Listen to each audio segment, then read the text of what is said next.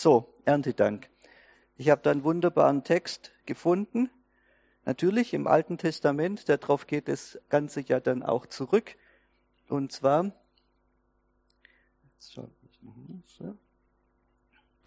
lese ich aus 5. Mose 8, Verse 10 bis 18 jetzt erstmal einfach vor. Und wenn du gegessen hast und satt bist, sollst du den Herrn, deinen Gott, loben für das gute Land, das er dir gegeben hat.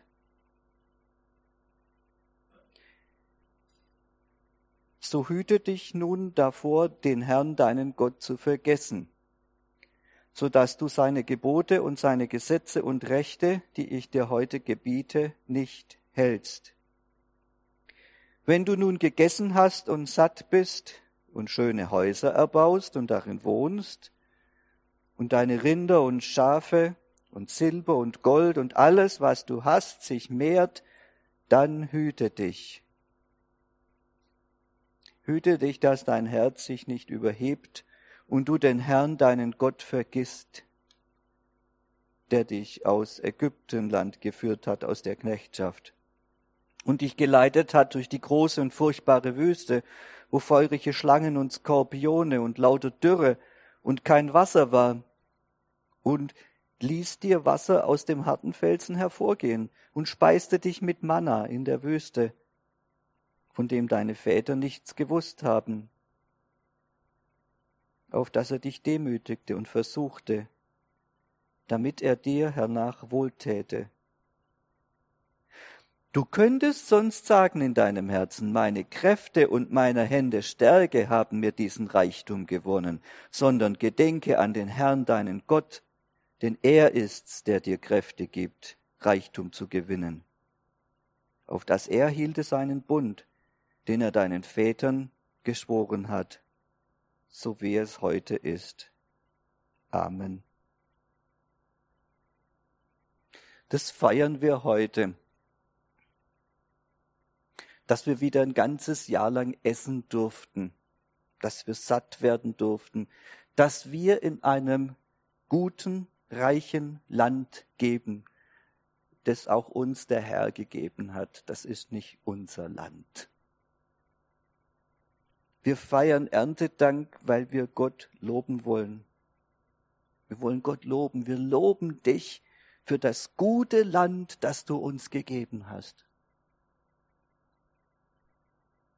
Wir feiern Erntedank aber auch noch aus einem anderen Grund. Wir feiern Erntedank, weil wir eine Neigung zum Vergessen haben.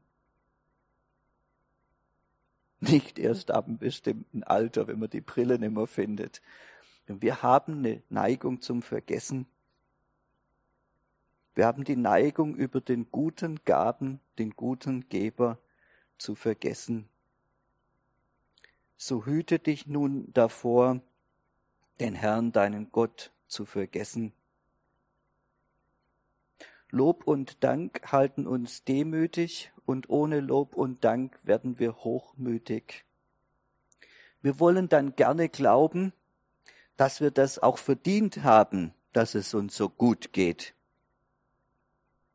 dass es ja selbstverständlich ist, dass wir genug haben, weil wir ja so tüchtig sind und gearbeitet haben und dass die Armen in Klammer ja selber dran schuld sind, die sind ja auch faul. Und dann sagen wir uns selber, meine Kräfte und meine Hände Stärke haben mir diesen Reichtum gewonnen. Dann vergessen wir auch, wo wir herkommen. Und das müssen wir Jungen uns von euch Alten immer wieder sagen lassen, das könnte uns gar nie oft genug erzählen, wo wir herkommen. Die Geschichten von nach dem Krieg und so. Die müssen wir hören, damit wir das nicht vergessen, wo wir herkommen. Das war eben nicht immer so, dass man das Essen wegwerfen konnte, dass wir satt und stark und reich waren. Das ist alles, weil Gott es uns geschenkt hat. Alles, was wir haben, ist von Gott geschenkt. Da fällt mir der Witz von den schwäbischen Winzern ein. Die haben jetzt, äh, glaube 140 oder 150 Prozent von der üblichen Ernte eingefahren dieses Jahr. bei der schwäbischen Winzer heißt es ja so, gell, beim guten Jahrgang, da sagt man, es ist euge Gewächs. Ja? Und beim schlechten Jahrgang sagt man, wie es der Herrgott hat halt wachsen lassen. Ja, so heißt es im Schwäbischen. Das ist fast kein Witz, gell? aber so, ja, erzählt man sich's. Die Geschichte Israel, Israels zeigt uns in exemplarischer Weise, wie es um unser Herz bestellt ist. Die Geschichten sind uns ja nicht aufgeschrieben, dass wir auf die Juden zeigen. Wir sind auch nicht besser. Die erinnerten sich sicher genau daran, was während der Wüstenwanderung passiert war. Es war ja erst vor ein paar Jahren. Mose hat da später sogar ein Lied drüber gedichtet, ja, über die Wüstenwanderung. Und da lese ich mal jetzt ein bisschen aus dem Lied vor. Er ließ ihn, gemeint ist hier jetzt Israel mit einem extra Namen, da kommen wir nachher drauf, er ließ das Volk Israel einherfahren über die Höhen der Erde und nährte ihn mit den Früchten des Feldes und ließ ihn Honig saugen aus dem Felsen und Öl aus hartem Gestein, Butter und äh, von den Kühen und Milch von den Schafen samt dem Fett von den Lämmern, feiste Witter und Böcke und das Beste vom Weizen und tränkte ihn mit edlem Traubenblut. Als aber Jeschurun, und das ist jetzt ein Ehrentitel für Israel, das heißt so viel wie der Redliche, der von Gott geliebte Jeschurun. Als Jeschurun aber fett ward, wurde er übermütig. Er ist fett und dick und feist geworden und hat den Gott verworfen, der ihn gemacht hat. Er hat den Felsen seines Heils gering geachtet und hat ihn zur Eifersucht gereizt. Durch fremde Götter, durch Gräuel hat er ihn erzürnt. Gerade in guten Zeiten neigen wir dazu, Gott zu vergessen. Und mit ihm vergessen wir dann auch seine Gebote. Deshalb die ernste Warnung, gell? so hüte dich nun davor, deinen Gott zu vergessen, so dass du seine Gebote und seine Gesetze und Rechte, die ich dir heute gegeben, gebiete, nicht hältst. Und dann wird's brenzlig, wenn wir Gottes Gebote nicht halten. Gott will nicht, dass wir im Ungehorsam sind, denn dann schaden wir uns selber und unseren Nächsten da sagt Gott dann vielleicht auch mal lieber arm und krank und gottesfürchtig als reich und gesund und gottlos. Die Geschichte Israels ist voll von diesen Geschichten. Über Jahrhunderte.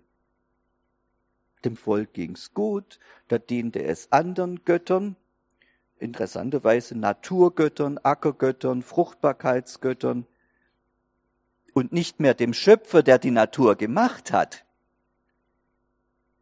Und dann schickte Gott Feinde, die den Ertrag der Landwirtschaft, die Gaben der Natur, wie man dann so schön sagte, dann weggenommen haben, Kinder umgebracht haben, den Segen der Natur zerstört haben. Und da kehrt das Volk wieder zurück zum Schöpfer der Natur.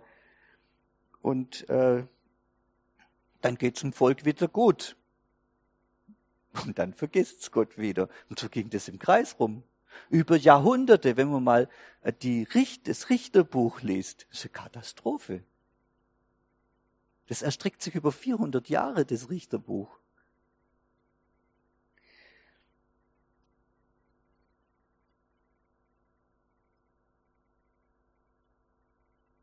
Über Jahrhunderte war es immer wieder die Klage Gottes, dass sein Volk ihn im Wohlstand vergaß, hier nochmal äh, äh, so eine Klage Gottes aus dem Hosea ist das, ja, da klagt Gott, Israel ist ein üppig rankender Weinstock, der seine Frucht trägt. Aber je mehr Früchte er hatte, desto mehr Altäre machten sie. Wo das Land am besten war, da richteten sie die schönsten Steinmale, Götzen zum Götzendienst auf.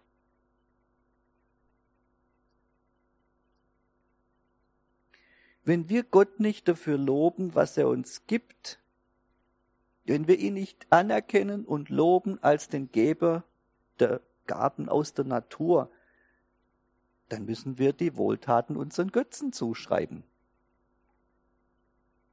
Also früher hießen die Baal und Aschera und so, heute heißen sie Wirtschaft. Habe da eben schon gesagt, es gibt heute eine politische Predigt. Ja, so ist es heute. Wir verdanken das unserer guten Wirtschaft, dass es uns so gut geht. Und dann loben wir nicht mehr Gott.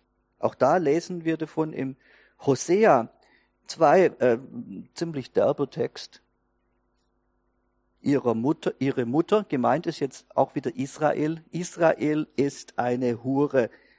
Das heißt, dass Israel fremden Göttern nachläuft, nicht mehr bei Gott bleibt.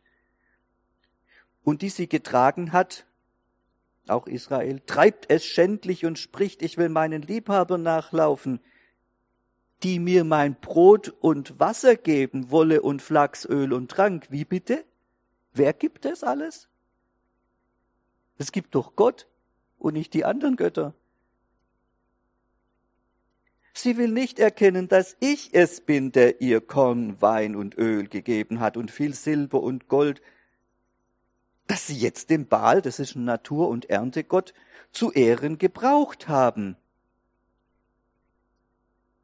So unverschämt. Das ist eine ziemlich harte Sprache, auch das ist eine Hure, ja. So was macht die. Darum, sagt Gott, will ich mein Korn und meinen Wein mir wieder nehmen. Zu seiner Zeit und meine Wolle und meinen Flachs ihr entreißen, und ich will ihr ein Ende machen mit all ihren Freuden, Festen, Neumonden, das sind die Feste für die Götzen, und Sabbaten, das sind die für Gott. Hat man alles gleichzeitig gefeiert. Damit will ich ein Ende machen und alle ihren Feiertagen ich will ihre Weinstöcke und Feigenbäume verwildern lassen, weil sie sagt, das ist mein Lohn, den mir meine Liebhaber gegeben haben. Ich will eine Wildnis aus ihr machen, dass die Tiere des Feldes sie fressen sollen. Auch ein Erntedankfest, Gott, äh, Text, ja. Dass es uns ja nicht auch so geht. Weil, wie gesagt, wir sind nicht besser dass es uns nicht auch so geht. Deshalb feiern wir Erntedankfest. Deshalb ist es gut, dass uns auch uns das von unserer christlichen Tradition so vorgeschrieben ist. Ich greife jetzt ganz kurz drei Punkte gegen das Vergessen heraus. Hier stehen sie. Wir lassen uns von Gott demütigen. Wir danken und loben Gott. Wir lieben und gehorchen Gott. Die drei Punkte. Nämlich erstens, wir lassen uns von Gott demütigen. Ich lese nochmal die Verse 14 bis 17. Hüte dich, dass dein Herz sich nicht überhebt. Das ist das Gegenteil von Demut. Und du den Herrn, deinen Gott, vergisst der es war, der dich aus Ägypten geführt hat, aus der Knechtschaft und dich geleitet hat durch die große und furchtbare Wüste, wo feurige Flangen und Skorpione und lauter Dürre und kein Wasser war, und ließ dir dort Wasser aus dem harten Felsen hervorgehen und speiste dich mit Manna in der Wüste, von dem deine Väter nichts gewusst haben, auf dass er dich demütigte und versuchte, damit er dir hernach wohltäte. Du könntest sonst sagen in deinem Herzen, meine Kräfte und meine Hände und meiner Hände Stärke haben mir diesen Reichtum gewonnen. Demut ist in der Beziehung zu Gott grundlegend,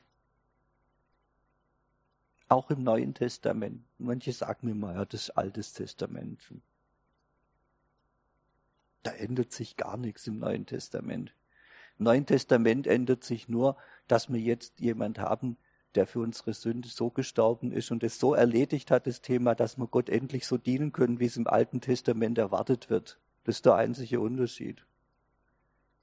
Die ganzen Forderungen vom Alten Testament bleiben. Jetzt werden sie möglich, dass man sie erfüllt. Das ist der Unterschied.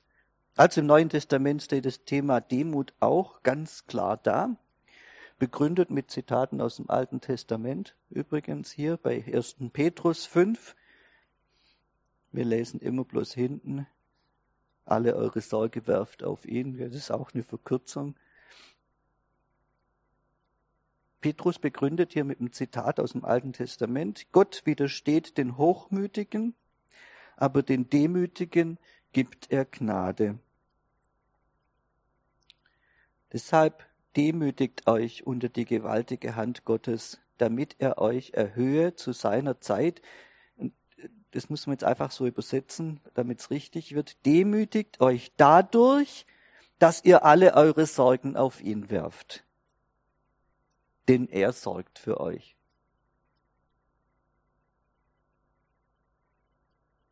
Ich komme jetzt aus einer christlichen Tradition, wo Demut alles war, gell, das da, so die Demut. Das ist schon was hässlich Groteskes. Also ich habe mich zum Beispiel gestritten mit meinem Freund damals, wo wir so 17 waren. Der sagte mir, hat's mal ganz ehrlich gesagt, ich bin schon der Demütigere von uns beide. Und ich, Blödmann, habe ihm widersprochen. Und da kam es zum richtigen Streit, wer der Demütigere ist.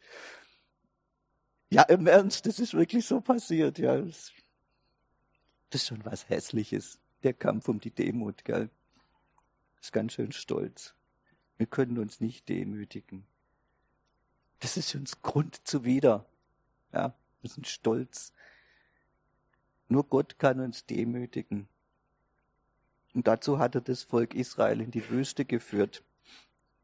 Der Text spricht von feurigen Schlangen und Skorpionen und äh, lauter Dürre und kein Wasser. Wir erleben das auch, also ohne Schlangen und Skorpione, aber auch zum Teil ziemlich heftig. Und dort prüft uns Gott. Das ist vielleicht leichter zu verstehen als das, was Luther übersetzt hat. Er versuchte dich. Das ist komisch. Er prüft uns der schaut jetzt, was ist da da an Glauben? In der Wüste. In gute Zeiten kannst gut glauben. In schlechte Zeiten. Aber was rede ich? Das habt ihr alles schon erlebt. Nicht so rumschauen.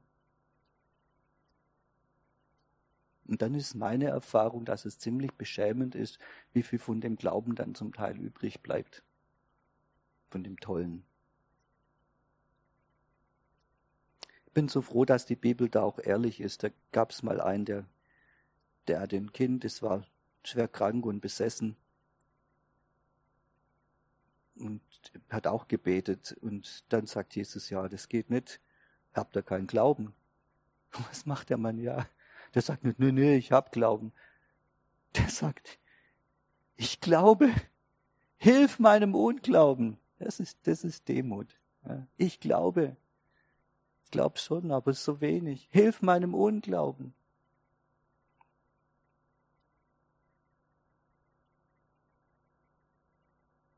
Und dort in der Wüste beschenkt Gott dann auch sein Volk. Da kommt Fels, Wasser aus dem Felsen, da kommt das Manna, da kommen Wachteln und, ich denke, viele von uns haben das auch erlebt, dass Gott dann eben doch dort auch versorgt. Gott handelt in dieser Reihenfolge auch mit uns.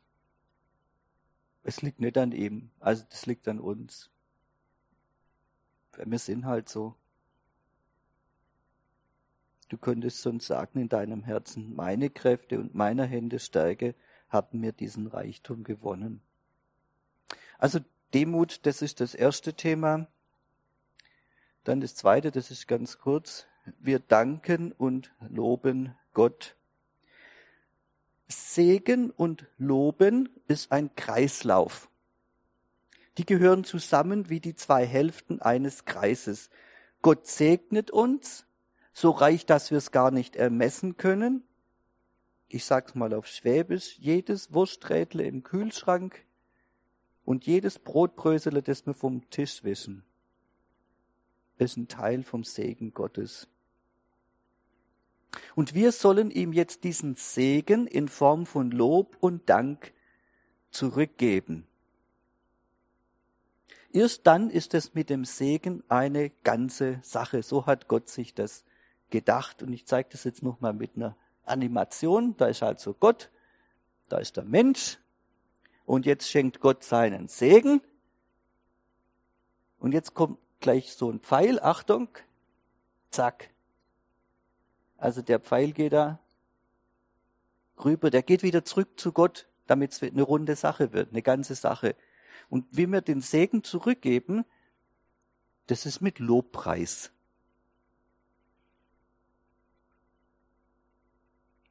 Die zwei gehören so eng zusammen, dass es im Hebräischen dafür bloß ein Wort gibt. Das ist cool, ne? Da gibt's ein einziges Wort. Das heißt Barach, ja.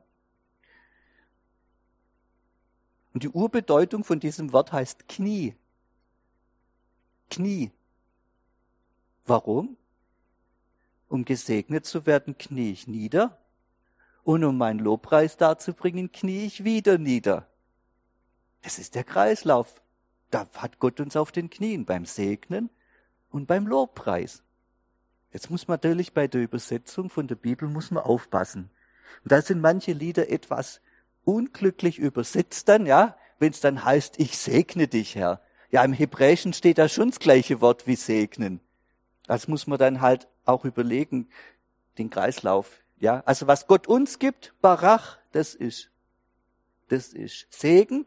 Und was wir ihm zurückgeben, ist nicht Segen. Wir können Gott nicht segnen. Segnen heißt, der Größere gibt dem Kleineren was. Das, das geht gar nicht. Also wir können ihn preisen. Das heißt ja auch Barach. Also das ist das gleiche Wort. Also das sind die Übersetzungen ein bisschen manchmal dumm gelaufen, dass man meint, im Englischen ja auch, I bless you, Lord. Ja, das geht gar nicht. Sondern ich gebe das zurück, was er mir gibt. Das ist eine Sache. Der Segen Gottes ist erst komplett, wenn wir ihn dafür gepriesen haben und ihm gedankt haben. Sonst geht's gründlich daneben. beim Erntedankfest erinnern wir uns daran und beim täglichen Tischgebet praktizieren wir es. Jedes Tischgebet darf ein Lobpreis Gottes sein. Unser Schöpfer, unser Erhalter. Seit ich die Predigt vorbereitet habe, mag ich jetzt eigentlich diese, diese vorgefertigten Gebete nicht mehr so. Und ich sage ganz bewusst, lieber Vater im Himmel, danke für das Essen. Ganz einfach. Um das geht's. Da wird jeder Hamburger mit Pommes zum Fest der Anbetung, zum Worship-Gottesdienst. Das ist toll.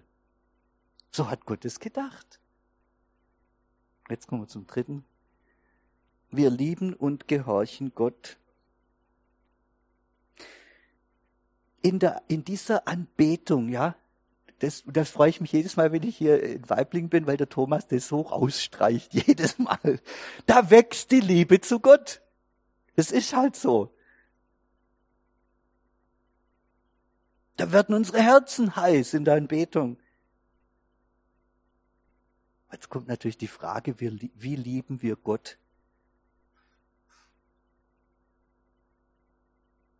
Also Gott freut sich sicher auch, wenn wir da so ein Gefühl haben wie Liebe.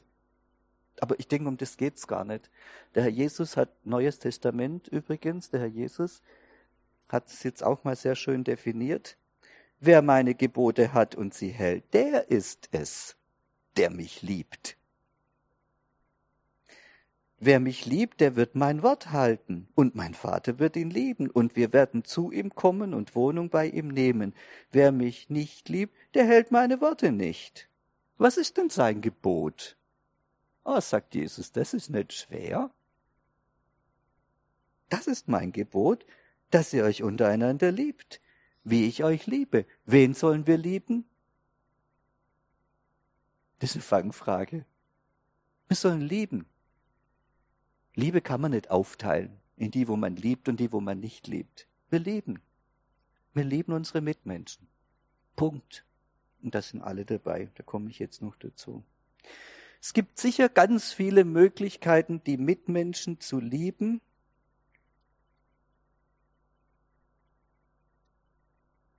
Aber jetzt gerade im Thema Erntedank, da hat die Bibel noch mal, äh, noch mal schon ein paar sehr spezifische Texte, wo Gott uns sagt, wie das im Thema, im Zusammenhang mit dem Erntedank auszusehen hat. Und da lese ich jetzt mal einen vor, der ist auch im 5. Mose 15 dann. Ja, und da mache ich auch ein bisschen Bewerbung, Bemerkungen dazwischen, zwischen rein.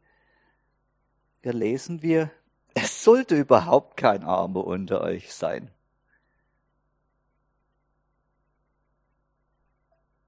Nö, ich sage jetzt nichts Politisches, aber ihr wisst, welche Vorgabe das ist, von welchem politischen Lager. Es sollte eigentlich gar kein Armer unter euch sein. Denn der Herr wird dich segnen in dem Land, das dir der Herr dein Gott zum Erben gegeben hat. Zum, zum Erbe gegeben hat. Eben das feiern wir am Erntedank.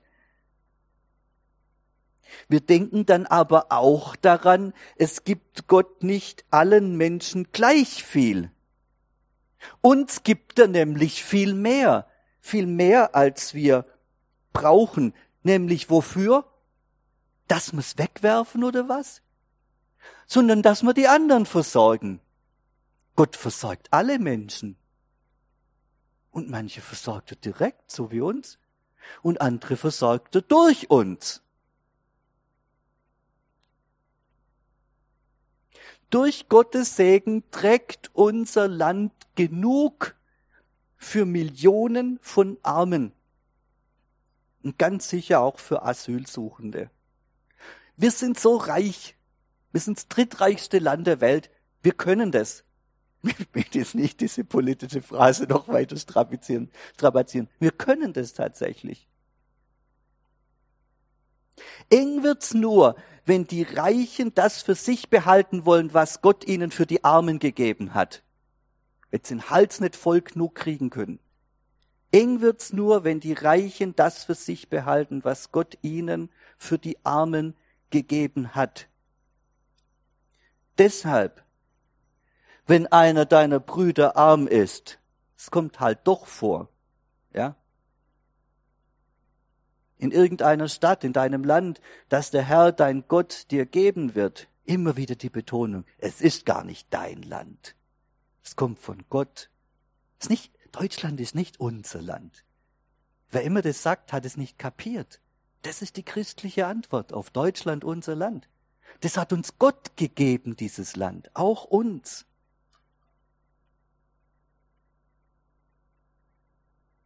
Dann sollst du dein Herz nicht verhärten und deine Hand nicht zuhalten gegenüber deinen armen Bruder, sondern sollst ihm auftun und ihm leihen, so viel er Mangel hat. Wer ein hartes Herz hat, kann das nicht.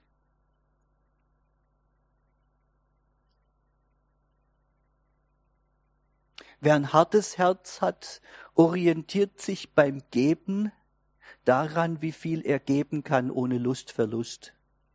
Das Wort habe ich heute Morgen kreiert. Wir sprechen immer vom Lustgewinn.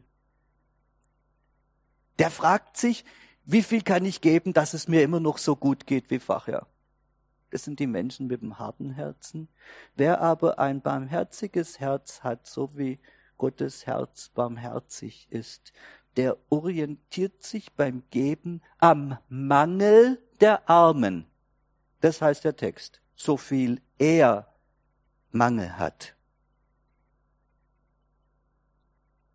Jetzt habe ich eine kleine Bildmeditation vorbereitet zum Entspannen, vielleicht auch Schmunzeln,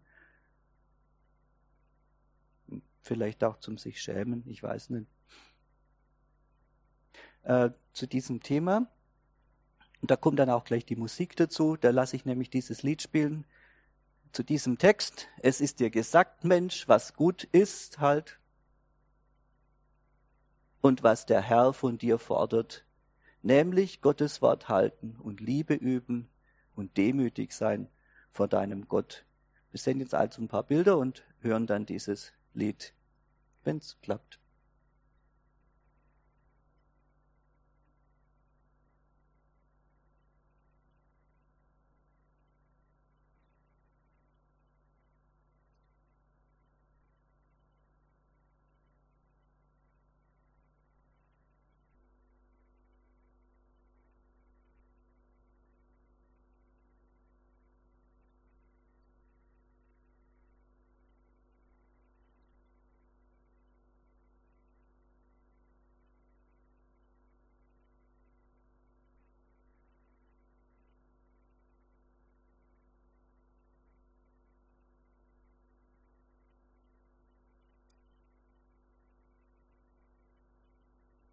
So ein bisschen zur Vergegenwärtigung vom Thema. Ja.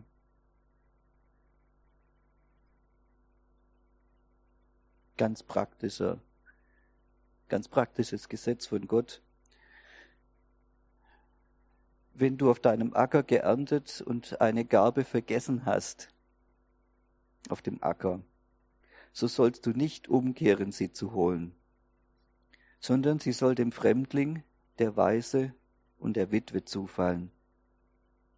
Dass dich der Herr dein Gott segne in allen Werken deiner Hände.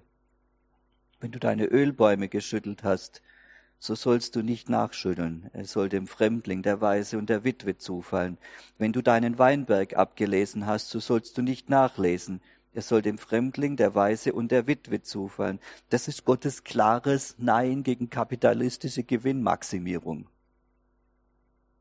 Warum bringt Gott hier drei Beispiele? Damit der Letzte kapiert. Und dann müssen wir es halt auch übersetzen in Deutsch. Unsere Wirtschaft lebt von der Gewinnmaximierung. Das ist genau das, was Gott verbietet.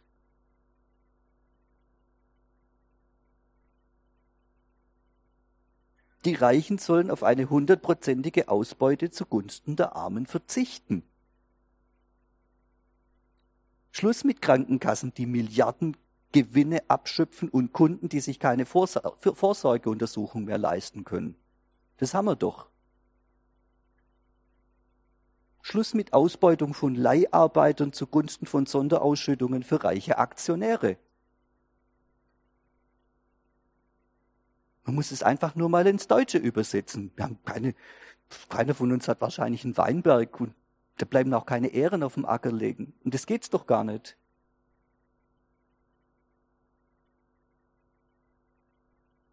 Und auch hier sehr, sehr interessant, die Armen, äh, die sollen nicht die Hand aufhalten, bis der Reiche ihnen was reinwirft, sondern die sollen rausgehen aufs Feld und sich bücken und es zusammenlesen. Das macht was mit ihrer Menschenwürde. Es bewahrt ihnen die Menschenwürde. Ausdrücklich. Schluss mit einer sozialen Grundversorgung ohne Arbeit heißt es auch. Denn du sollst daran denken, dass du Knecht in Ägypten gewesen bist. Darum gebiete ich dir, dass du solches tust. Das heißt eben beides. Du, du Reicher, du warst vorher auch mal so dran. Und es heißt auch, du warst ein Knecht, du hast gearbeitet. Lass die anderen auch, gib denen auch einen Anteil an der Arbeit. Das ist ein Anteil an der Menschenwürde.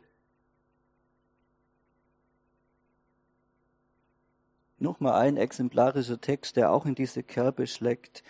Wenn ihr aber euer Land aberntet, sollt ihr nicht alles bis an die Ecken des Feldes abschneiden auch nicht Nachlese halten, sondern sollt es den Armen und Fremdlingen lassen, Schluss mit Vermüllung von Mostobst, ging jetzt durch die Presse. Schluss mit maschinengesteuerter Maximalernte und anschließende Lebensmittelvernichtung, nur damit man Preis halten kann auf dem Markt. Ich bin der Herr, euer Gott. So gehören die Sachen zusammen. Immer und immer wieder im Alten Testament, gerade wenn es um die Ethik geht. Das sind ethische Fragen. Ich bin der Herr, euer Gott. Man kann den guten, richtigen Glauben eben nicht von der guten und richtigen Ethik abtrennen. Die gehören zusammen. Und Ethik ist eine Ethik. Und die umschließt alles. Die umschließt auch das Politische, auch Fragen, wie man damit umgeht das umschließt auch das Wirtschaftliche. Begründung? Ich bin euer Gott.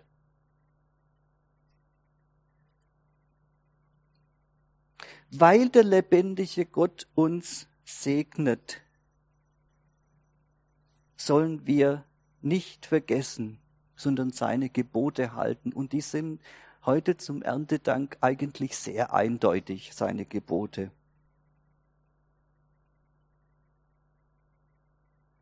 weil Gott unser Gott ist. Ich bin der Herr, euer Gott. Deshalb gehen uns die Armen an. Die stehen auf unserer Agenda, weil sie auf der Agenda Gottes stehen.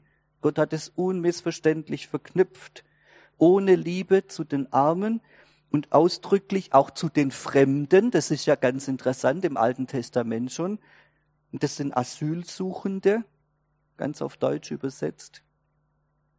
Ohne Liebe zu diesen Menschen gibt es keine Liebe zu Gott. Und wenn wir Gottes gnädigen Segen nicht mit den Armen und Asylsuchenden teilen, dann, dann gnade uns Gott.